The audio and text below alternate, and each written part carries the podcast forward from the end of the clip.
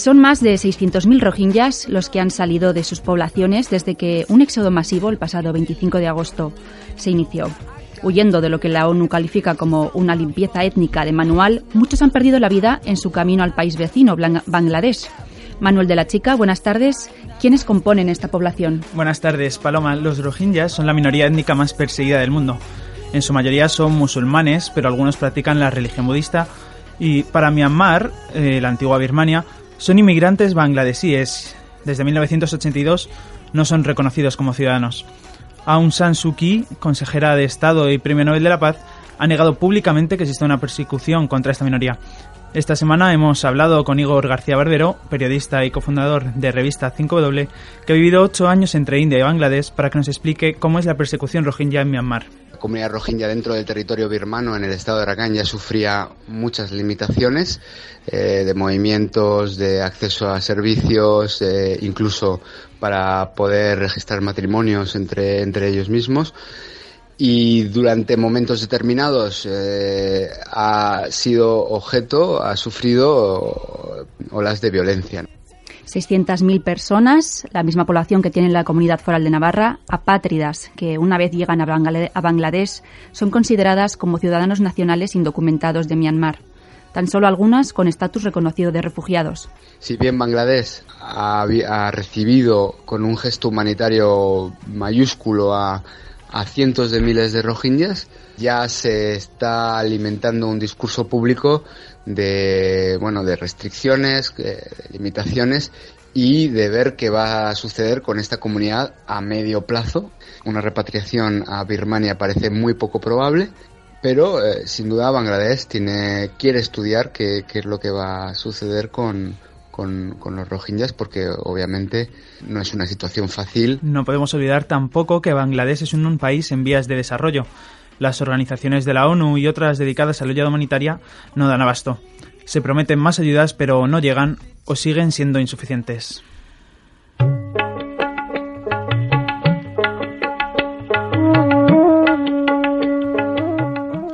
Esta semana, la consejera de Estado de Myanmar, Aung Suu Kyi, ha visitado el norte de Rakhine, el epicentro de la crisis rohingya. La Premio Nobel de la Paz ha sido duramente criticada por su impasibilidad frente a la situación, pero sus defensores aluden a la fragilidad de la democracia en el país. Hace tan solo dos años que Suki ocupa el cargo bajo la supervisión, supervisión del ejército, que se reservó tres ministerios encargados de la seguridad, el 25% de los escaños en el Parlamento y el derecho a veto de cualquier cambio constitucional. Paloma Almoguera es periodista en el sudeste asiático ha trabajado para la agencia EFE como redactora en China y ahora es freelance y colabora de vez en cuando con el diario El País. Para ese diario, precisamente, visitó eh, los campos de refugiados rohingyas en Bangladesh. Buenas tardes, Paloma. Hola, buenas tardes. ¿Qué tal? Muy bien. Eh, queríamos preguntarte, ¿cómo es la situación en esos campos de refugiados? ¿Se está asimilando la llegada masiva de rohingyas o no, no se da abasto? Pues no, no se da abasto. Prácticamente la, es una llegada sin parangón en la... Y esa llegada que cómo, cómo se manifiesta eh, en tus reportajes hablas mucho de filas de gente esperando ya en la zona previamente con lo cual en los campos que existían que eran dos ya están totalmente saturados y la gente se acomoda como puede en las carreteras en tiendas que se construyen de forma muy precaria, con lo cual eh, la, situación es, realmente desesperante.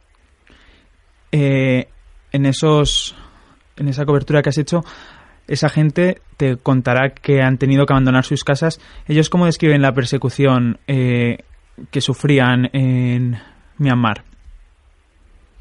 Pues cuentan un poco, todos cuentan, siguen el mismo patrón. Se sentían, se sienten perseguidos desde hace décadas pero ven un salto importante en los últimos en los últimos meses. Y suele ser lo que cuentan normalmente es eh, bueno están en sus casas eh, sin, sin aviso llega el ejército o llegan incluso vecinos eh, o, gente de, de, otras localidades budistas les rodean prenden fuego a las viviendas cuando intentan escapar les disparan y es cuando empieza la huida. Una huida que es larga hasta llegar a la, a la frontera con Bangladesh y, cruzar al, país vecino. La ONU habla de una limpieza étnica. Eh, ¿Es realmente una limpieza étnica?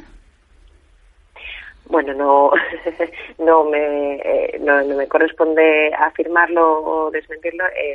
es, es, una oída masiva. Eh, es cierto que, que parece que, que, no, que realmente les, les expulsan, que no son bienvenidos, que no quieren que regresen hay una imagen muy característica y es que están, están muy cerca ambos, eh, ambos territorios, entonces se ven siempre eh, las casas, eh, se ve perfectamente desde la frontera de Bangladesh el humo de las casas que se están quemando. Es un mensaje muy muy claro de que no regresen, que, que, no son bienvenidos de vuelta.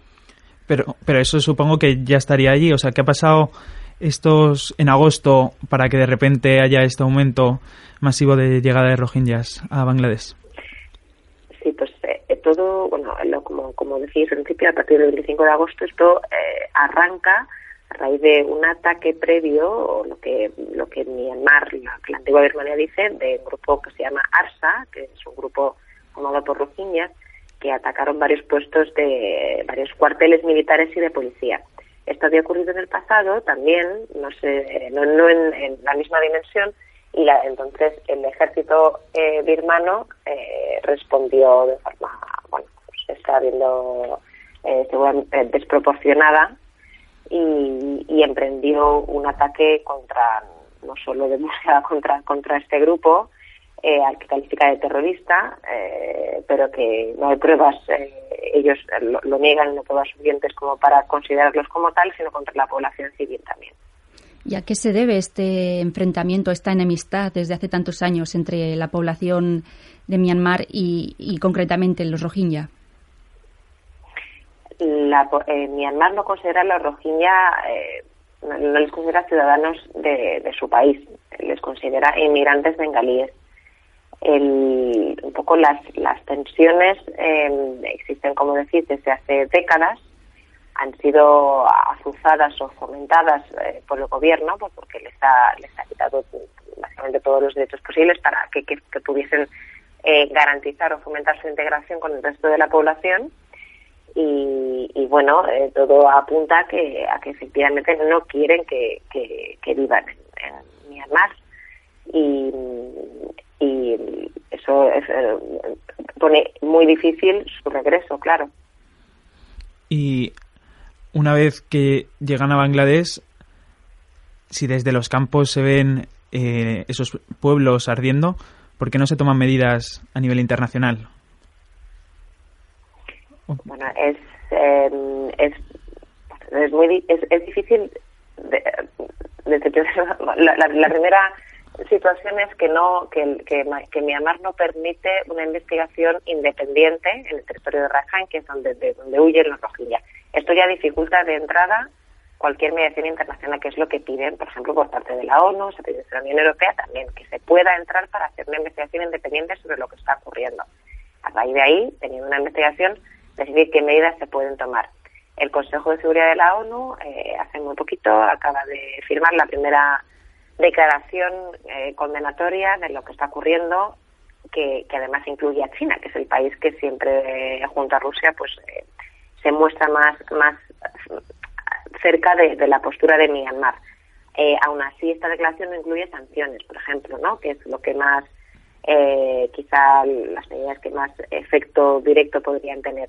O sea que, bueno, varias, varios elementos se juntan para que sea, para que la reacción sea difícil y, y vaya muy despacio. Y en, en ese papel de no querer eh, llevar a cabo una investigación independiente.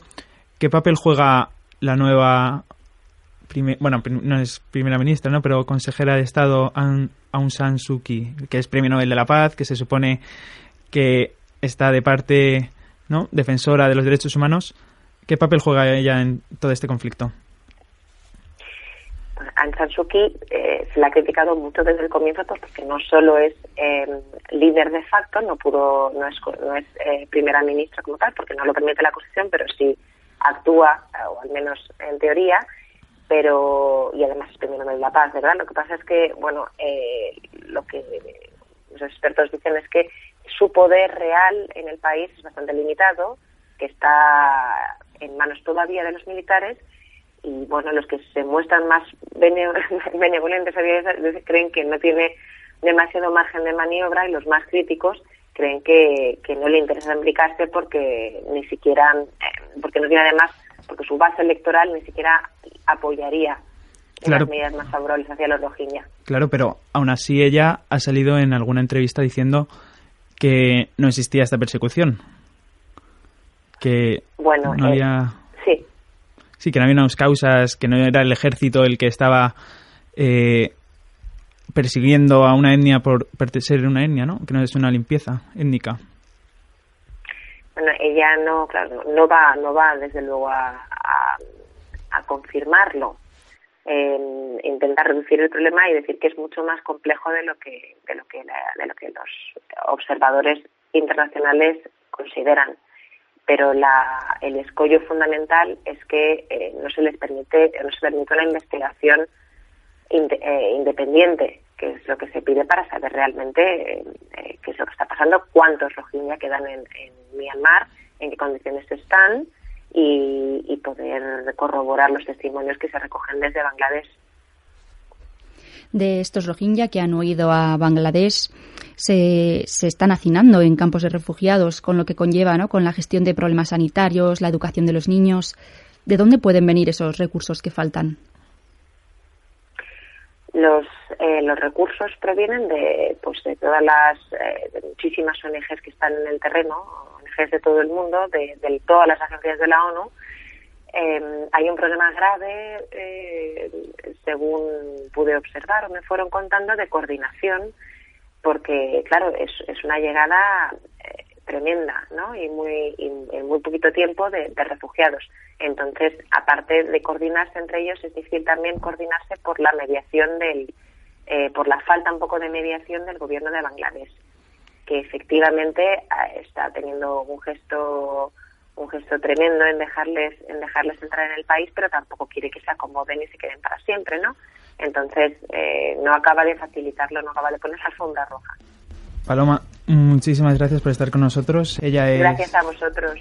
ella es periodista en el Servicio Ético ha trabajado para la agencia EFE y ahora eh, está cubriendo la llegada masiva de rohingyas a Bangladesh. Muchas gracias, Paloma. I got killed. I got some pictures on my phone, new names and numbers that I don't know. I